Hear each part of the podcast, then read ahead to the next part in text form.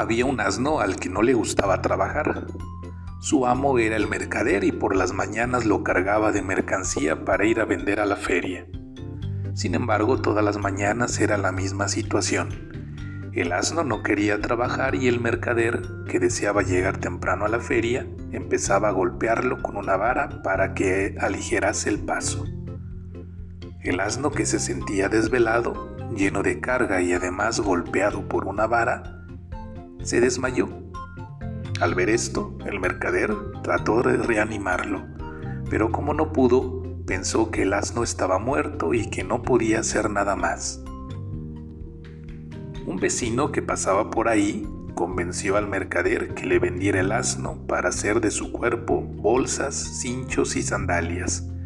Y así terminó la historia del asno que no quería trabajar.